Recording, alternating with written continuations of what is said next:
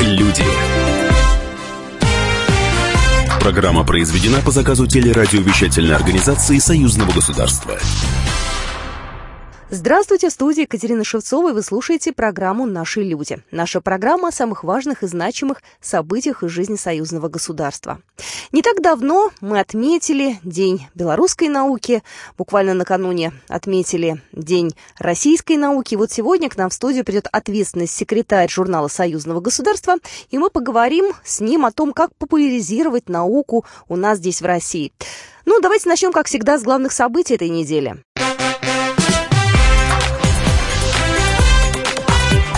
Главное за неделю.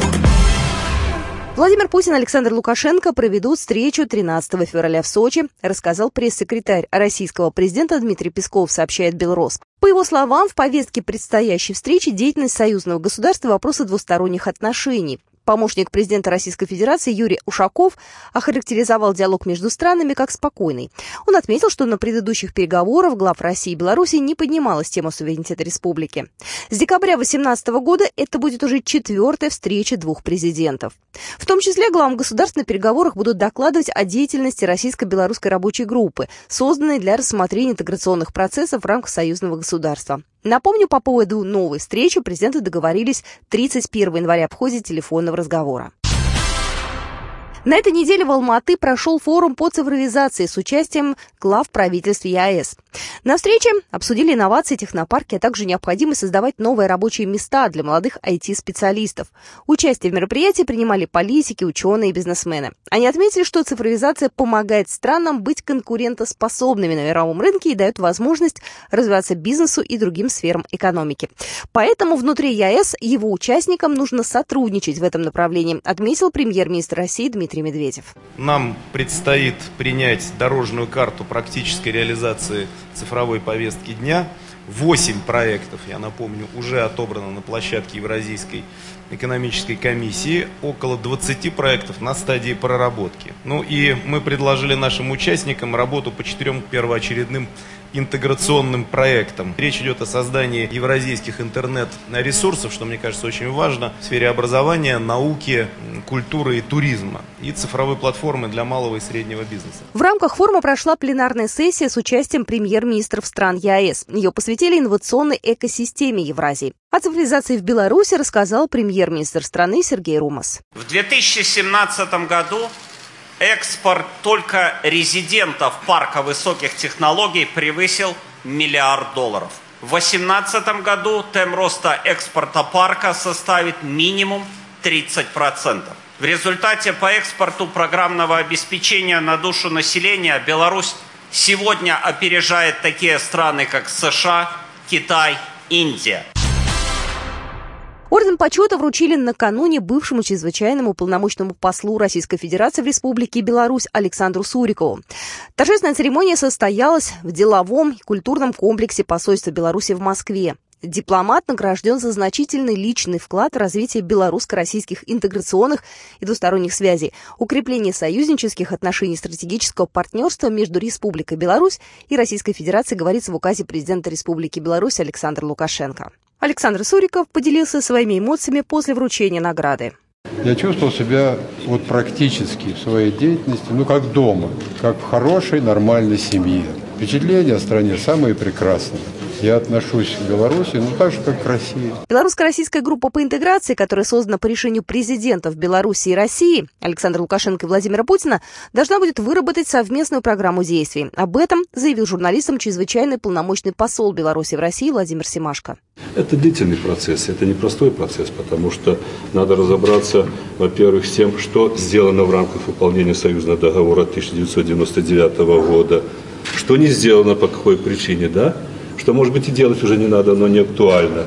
И наоборот, уже жизнь диктует новые актуальные вопросы, какие вопросы нужно решить. И это будет целая программа. Вот, исходя из моего опыта, это займет для того, чтобы выйти на некую другую программу, может, займет полтора-два года, может, и больше. Президентами озвучено, например, Александр Гольевич, тоже скажем, ну, если единая валюта, а почему бы нет?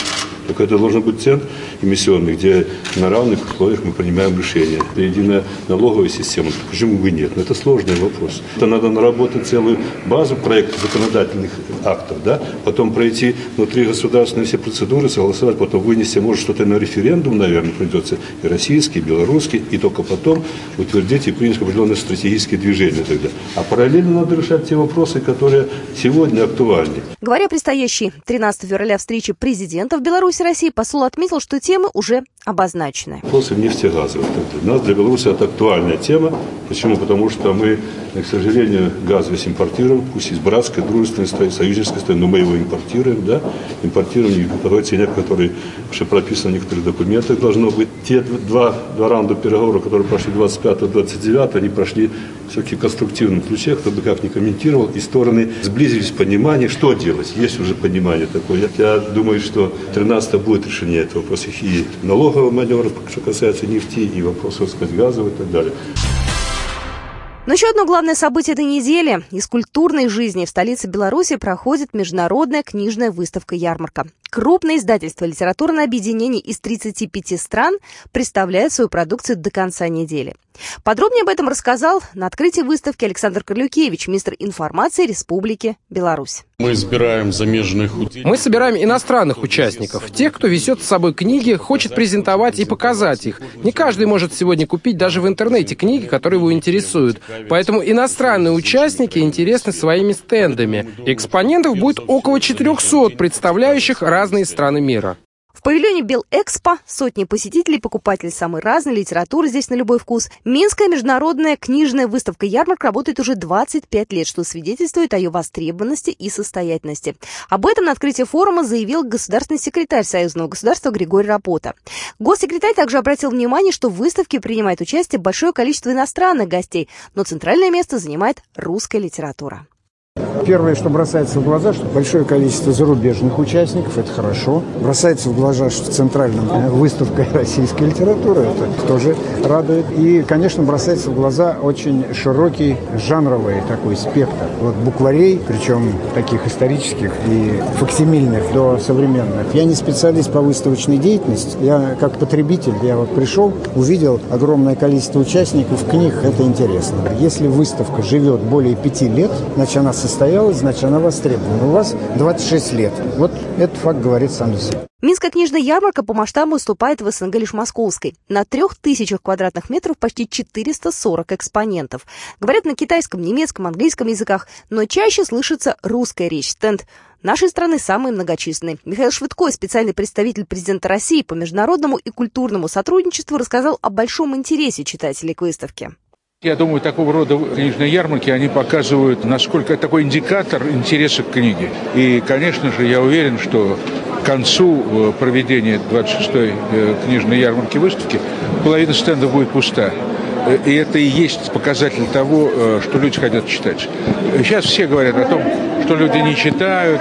Сейчас все говорят о том, что книга потеряла тот престиж, который она имела, там, скажем, в прошлом веке. Я думаю, что это не так. По-прежнему в каждой стране, в каждом народе есть очень серьезное количество людей, которые читают, и они в известном смысле определяют движение вперед. У иностранцев особый интерес к белорусским издательствам. Тема «Малой Родины» главная. Уникальные для Беларуси хроники, документы, фотографии в основе проекта известного коллекционера и историка Владимира Лиходеева. Здесь любой посетитель может, может увидеть, как выглядела его малая родина сто лет и более тому назад. Э, также представлены мои книги, они все основаны именно на, на этой коллекции. Э, показана печатная техника середины 19-го, начала 20 века.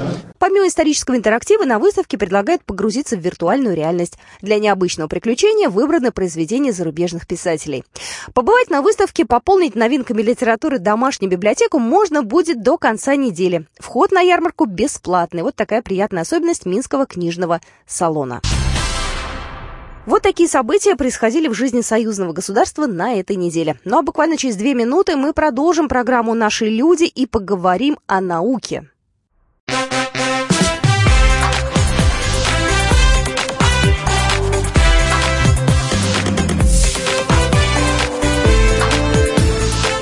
Наши люди.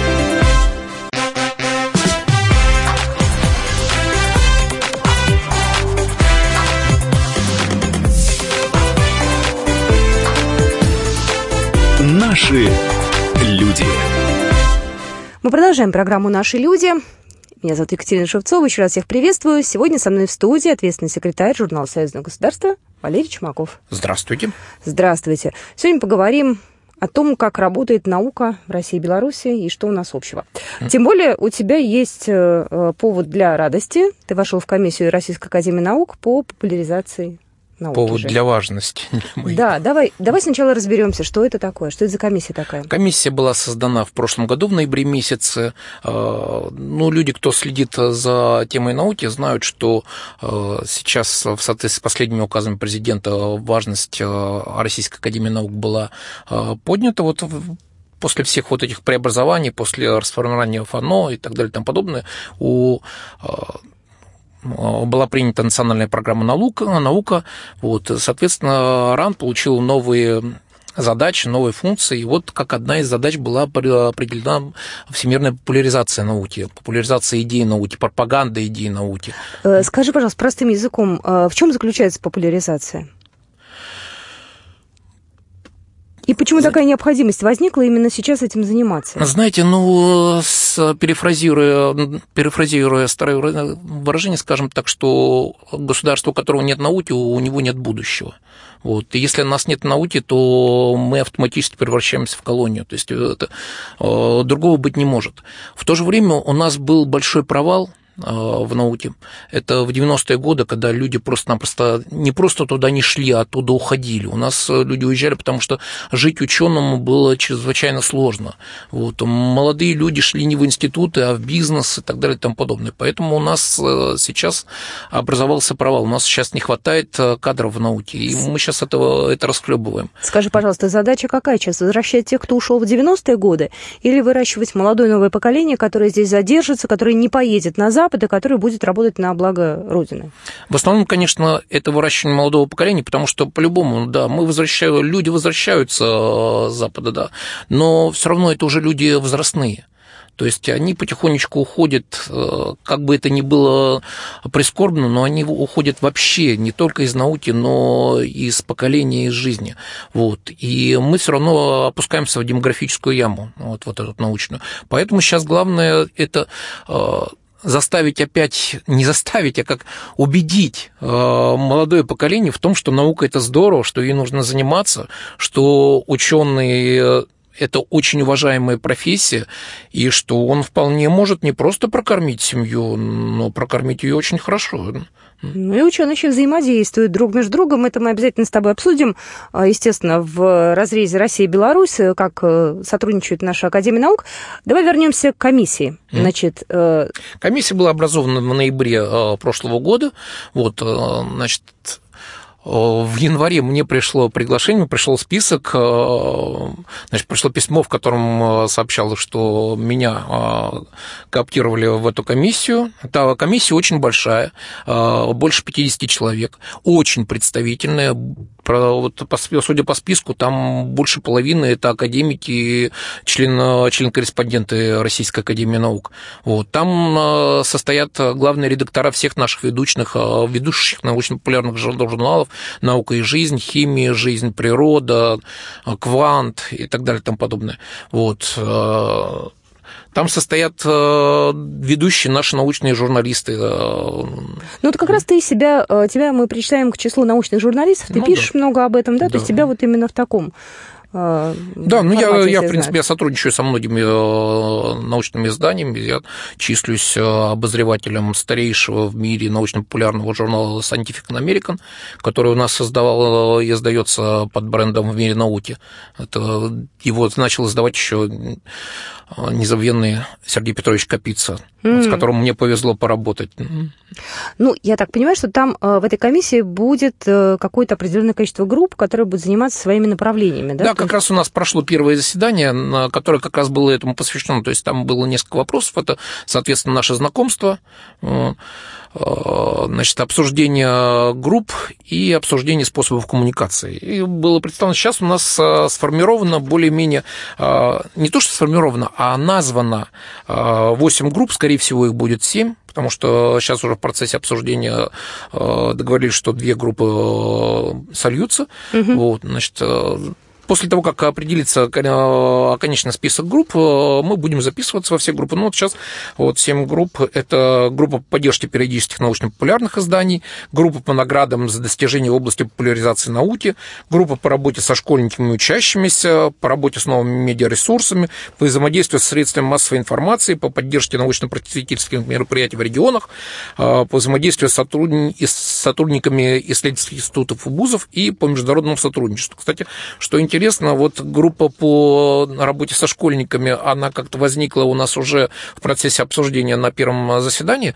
Вот, и не дали, как сегодня, мне позвонили из Министерства образования угу. вот, в легком такой, в легкой тревоге и говорят, что мы, говорит, узнали, что в РАН образована группа популяризации, и там создана группа по работе со школьниками. Почему нас туда никто не пригласил? Мы хотели бы сотрудничать, хотел бы... Я говорю, ну вот, вот, извините, наверное, просто организаторы не подумали, и группа эта родилась как-то спонтанно. Говорят, что, конечно, естественно, эта группа должна плотную сотрудничать э, с Министерством образования. Ты в какой группе?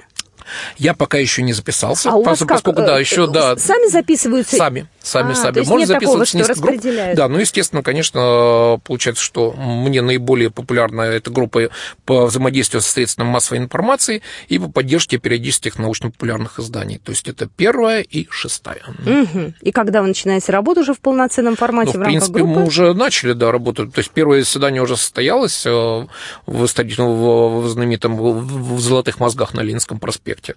Вот, в зеленом зале. Люблю, люблю это здание. Да, очень. да, да, да, да. Скажи, пожалуйста, на какое время рассчитана работа всей э, этой комиссии? То есть это проект долгосрочный или это какая-то локальная вещь, которая, ну, в общем, нет, создана для того, чтобы решить проблему, так скажем? Нет, нет, нет, это проект долгосрочный, по крайней мере, э, на много лет. То есть э, срок его действия не ограничен. То есть комиссия будет жить, будут входить туда новые члены, э, определен уже устав, э, устав комиссии, как э, мы будем функционировать, как будем жить. Пока еще не совсем понятно, значит, тут тоже споры, как будет оцениваться работа комиссии. И кто ее будет оценивать, кстати? Да, да, да, да, да. Пока еще это не совсем. Ну, наверное, будут какие-то опросы, наверное, будем смотреть просто по росту, по росту престижа научной работы и так далее и тому подобное. Так, а вот теперь я предлагаю тебе переместиться в плоскость э, российско-белорусского сотрудничества, потому что этот год важный, у нас союзные программы, э, и до этого у нас достаточно успешно воплощались, и план на этот год есть. Вот ты каким образом собираешься учитывать именно российско-белорусское наше сотрудничество?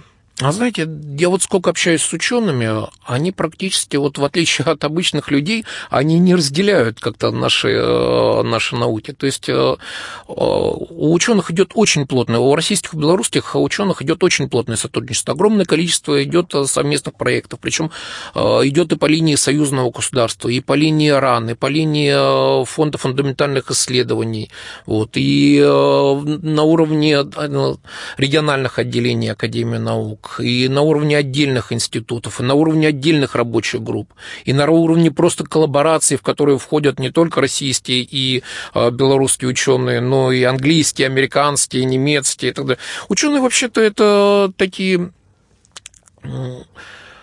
космополиты – вот, Слушай, ну разве нет ревности, разве нет соперничества? Все-таки, ну, каждый же работает условно на свою страну. Нет, есть, конечно, есть вопросы приоритета, да, которые как бы, которые интересны, да, но в основном нет. Э, в основном ученые, они живо делятся своими результатами, ведь э, в чем сила науки, да, знание – это одно из немногих богатств, которые отделение не уменьшается, а увеличивается. То есть съезжаются да, российские и белорусские ученые на совместные конференции, совершенно бескорыстно делятся тем, что они э, создали, тем, что они добили, э, чего они добились. В результате э, обогащается и наука России, и наука Беларуси, и наука мировая. Скажи, пожалуйста, мы, э, когда вместе с Беларусью, мы же, наверное, усиливаем, да, свое э, научное сообщество, ну, вот таким союзом? Конечно, потому что у белорусов есть очень э, сильные, развитые научные направления. Какие? Они, они в математике очень сильные, у них сильные физические институты. У них сильна практическая наука. То есть у нас, если мы берем в основном фундаментальный, то белорусы берут практикой. А Теория дополняется практикой. То есть совместная работа, она идет э, к определенному результату. Конечно, идет. достаточно посмотреть на союзные, союзные программы, которые практически все э, научные, почти что все. Вот сколько у нас сейчас выполняется, 15, по-моему, союзных программ. Мы с тобой про союзные программы поговорим буквально через две минуты в продолжении программы «Наши люди», тем более э, есть у нас еще экспертное мнение. Так что оставайтесь с нами. Еще раз напомню, вы слушаете программу «Наши люди». Сегодня у нас в студии ответственный секретарь журнала «Союзное государство» Валерий Чумак. Ермаков.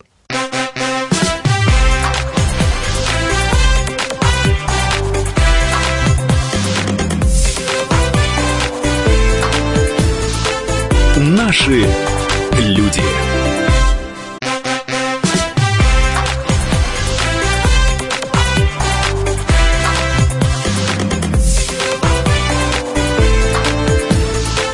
Наши люди.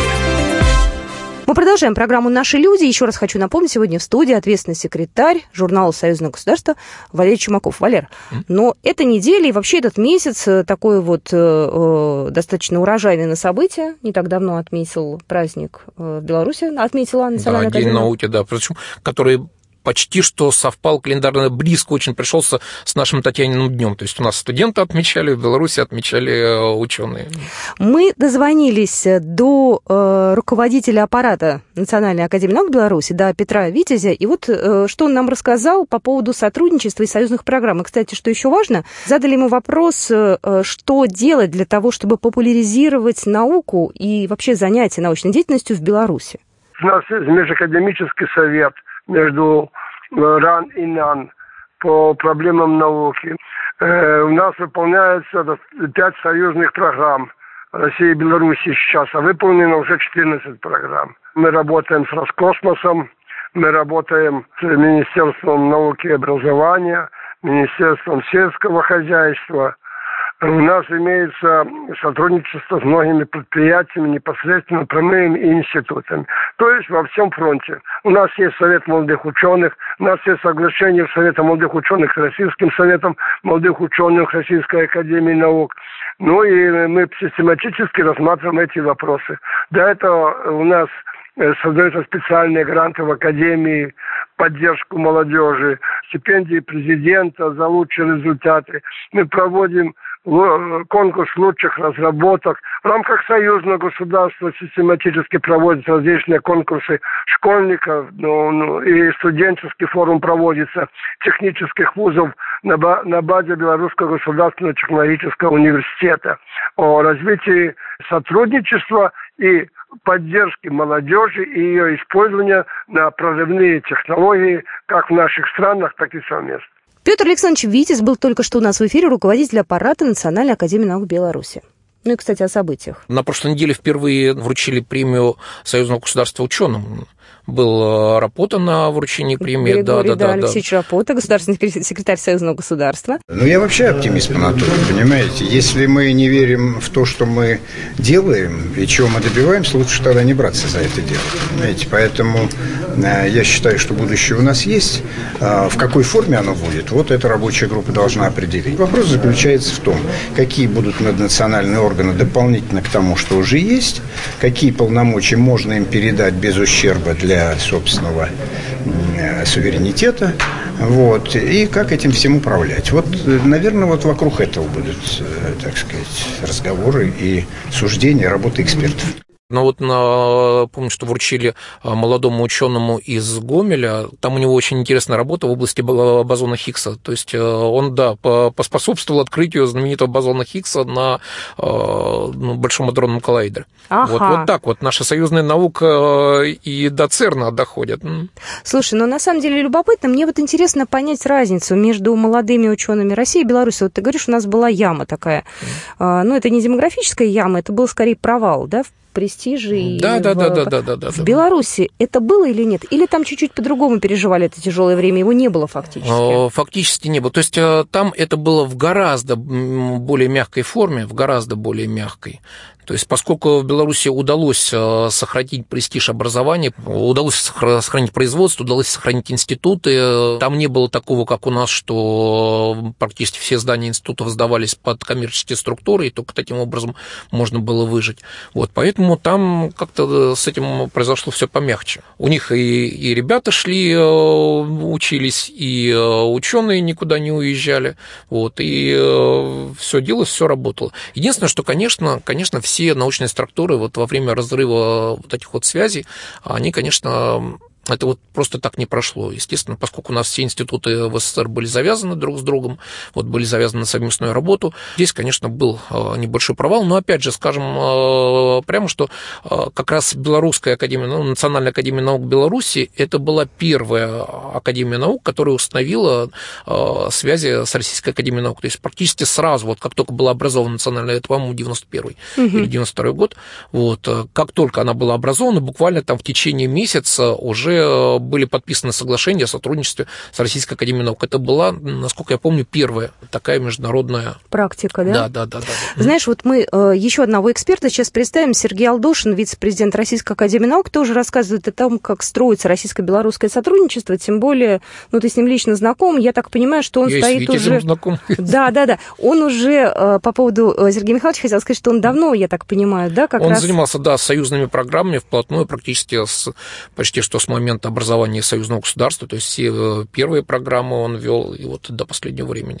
Всегда э, в Академии наук российской был совет, межакадемический совет по сотрудничеству. В рамках этого совета проводились различные мероприятия и проводятся э, по различным направлениям научно-технических исследований совместных – в рамках этого совета проводится конкурс э, на лучшую научную совместную э, работу. Сейчас роль этого совета выросла еще больше, потому что принято решение о создании единого пространства, научно-технологического пространства. А за создание этого пространства с нашей стороны отвечает Министерство науки и высшего образования, но наш совет межакадемический является основным рабочим органом при выполнении вот этих исследований.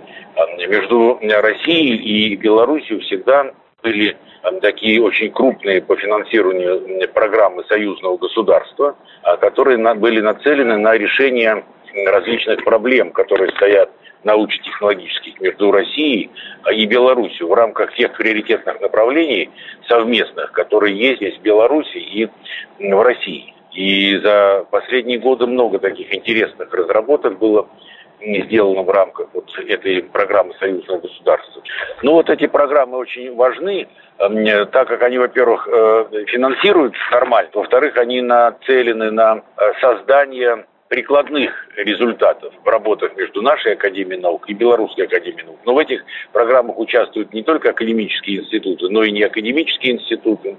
Вот были определенные проблемы в подготовке вот этих совместных программ, потому что Российская Академия Наук никогда не имела функции госзаказчика, и поэтому приходилось все время с какими-то министерствами договариваться. А, она и сейчас, Академия Наук, не имеет функции госзаказчика, но сейчас есть профильное Министерство науки и высшего образования. Согласование этих проектов упростится. Очень важно, что постоянный комитет союзного государства активно принимает участие в работе вот, и Совета межакадемического, и вот в этих программах, и фактически по инициативе этого постоянного комитета мы часто собираемся вместе, это всегда трехсторонние встречи двух академий и постоянного комитета. Поэтому, значит, сейчас готовятся очередные предложения по приоритетам исследования белорусских ученых и российских. Они готовятся с учетом стратегии научно-технологического развития нашей страны и с учетом стратегии развития научных исследований Республики Беларусь. Есть взаимное понимание, есть желание сотрудничать, и здесь надо, чтобы российская сторона принимала активное участие в этой работе, потому что если не мы будем сотрудничать, то значит, будут сотрудничать какие-то третьи страны. А это, мне кажется, неправильно, особенно в рамках единого союзного государства. Сергей Алдошин был только что у нас в эфире, вице-президент Российской Академии Наук. Э, Валер, такой меркантильный вопрос. Скажи мне, пожалуйста, вот если мы берем Беларусь, заниматься наукой и содержать семью, это, э, ну, как бы реальная история? Потому что я помню, что у нас все-таки в России было очень трудно. Было трудно, сейчас уже э, значительно легче просто. Вот. А в Беларуси, да, в Беларуси как бы все ровно было, там можно было жить То есть ученым, денег хватало, да? Да, денег хватало. Ну, я, конечно, не белорусский ученый, но я говорю то, что они мне говорили. Значит, у нас сейчас э, в России, слава богу, стало значительно легче. Сейчас ученый, если он действительно работает, если он получает грант, он получает вполне хорошие деньги. Разъясни, пожалуйста, что такое грант и как его получают молодые ученые, тем более у которых нет еще имени, нет никакого, может быть, опыта? Ну, обычно совсем молодому ученому, конечно, сложно получить грант. Это делается с помощью его научного руководителя, э, кого-то из старших товарищей. Вот. Но на самом деле рождается какая-то интересная идея, перспективная идея, подается заявка. У нас сейчас огромное количество, не огромное, но большое количество фондов, э, вот, в частности, один из самых крупных – это Российский фонд фундаментальных исследований, вот, э, который работает тоже с Белорусским национальным фондом вместе. А, подается заявка, заявка рассматривается в этом фонде, и буквально в течение там, месяца, двух, трех а, принимается решение, что нужно ли финансировать это исследование или нет. И в большом количестве случаев, да, выдается хорошее финансирование, то есть, ну, как хорошее, то, которое ученый просил, да, обычно. Вот. И насколько я знаю, сейчас вот недавно прошло, выясняли, какие самые большие зарплаты у нас получают. Ну, конечно, исключая топ-менеджеров, да, самые большие зарплаты у нас в IT-секторе, то есть uh-huh, вот среди uh-huh. рабочих служащих. И, как ни странно, второе и третье место это как раз ученые, которые занимаются наукой. То есть ученые сейчас, нормальные ученые реально получают Вполне, достойную да, зарплату. вполне достойную зарплату, слава богу. Да, слава богу. Что, да, да, и ведь было постановление о том, что средняя зарплата ученого э, должна превышать среднюю зарплату по региону как, как минимум в два раза. Цель, которую дал президент. И потому что сейчас еще хорошо, сейчас наконец-то определились с приоритетами у нас. То есть, да, у нас была принята наконец-то, о чем я уже говорил, национальная программа наука. А, как мне недавно ученые говорили, что это раньше было вообще непонятно, что делать. То ли у нас государство финансирует фундаментальные исследования, то ли у нас э, финансирует э, прикладную науку, то ли у нас финансируются какие-то прикладные программы, то ли у нас финансируется оборонка. Соответственно, молодой ученый, он не мог понять, вот он окончил институт, он не мог понять, что ему делать. То ли ему писать статьи для фундаментальной науки, то ли ему бросаться в бизнес, а как-то пытаться там применить свои э, знания, если мы говорим о науке прикладной, да, то ли ему идти в какие-то действительно записываются какие-то оборонные программы, поскольку не были определены направления, то непонятно было, куда идти. Нет вектора, не есть, было вектора. Да, сейчас есть... он наконец-то задан, да. Сейчас мы э, взяли э, курс на э, такие фундаментальные вещи. У нас принято постановление о том, что у нас должно быть образовано 15 научно-образовательных центров международного уровня, по 5 центров в год. То есть, наконец-то появился вектор, и стало понятно, к чему мы двигаемся. Но мы с тобой обязательно еще встретимся и поговорим о том, как на практике все эти э, ваши, вот, э, по крайней мере, предложения, которые Когда ваши начнем. Кстати, между прочим, хочу сказать, что э, вот первое заседание прошло, и оно прошло так неожиданно, так бурно, и э, практически заседание не окончилось, потому что тут же в сети началась переписка, очень такая обширная, значит, пошло живое обсуждение вот этих вот групп, пошло живое обсуждение, как чего делать. То есть, в принципе, еще группа не сформирована, а работа уже идет. Ну, здорово, приходи, рассказывай, нам правда интересно, потому что у людей нет, может быть, э, возможности получить иным образом информацию. Спасибо тебе большое. Надеюсь, что наша наука будет развиваться в позитивном русле. Еще раз хочу напомнить, сегодня в студии был ответственный секретарь журнала «Союзное государство» Валерий Чумаков. Спасибо. Спасибо.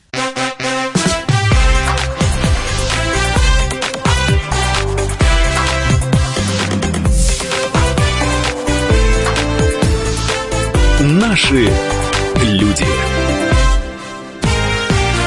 Программа произведена по заказу телерадиовещательной организации Союзного государства.